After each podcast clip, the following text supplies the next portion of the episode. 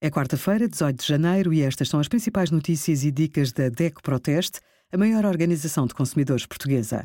Hoje, em DECO.proteste.pt, sugerimos cães que impedem descanso dos vizinhos, o que fazer, lei da propriedade horizontal, o que mudou, e o supermercado online mais barato no simulador da DECO Proteste. Em tempos de crise energética, mudar para a tarifa bi-horária da eletricidade parece boa ideia, mas não é garantido que a fatura fique muito mais leve. Sem adaptar os consumos para as horas de vazio, até é possível pagar mais 3 cêntimos do que com a tarifa simples.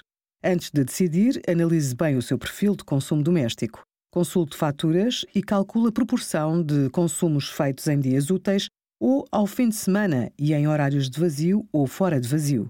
Se pelo menos 50% dos gastos são em horários de vazio, ou podem ser transferidos para estas janelas de oportunidade, a tarifa biorária começa a compensar.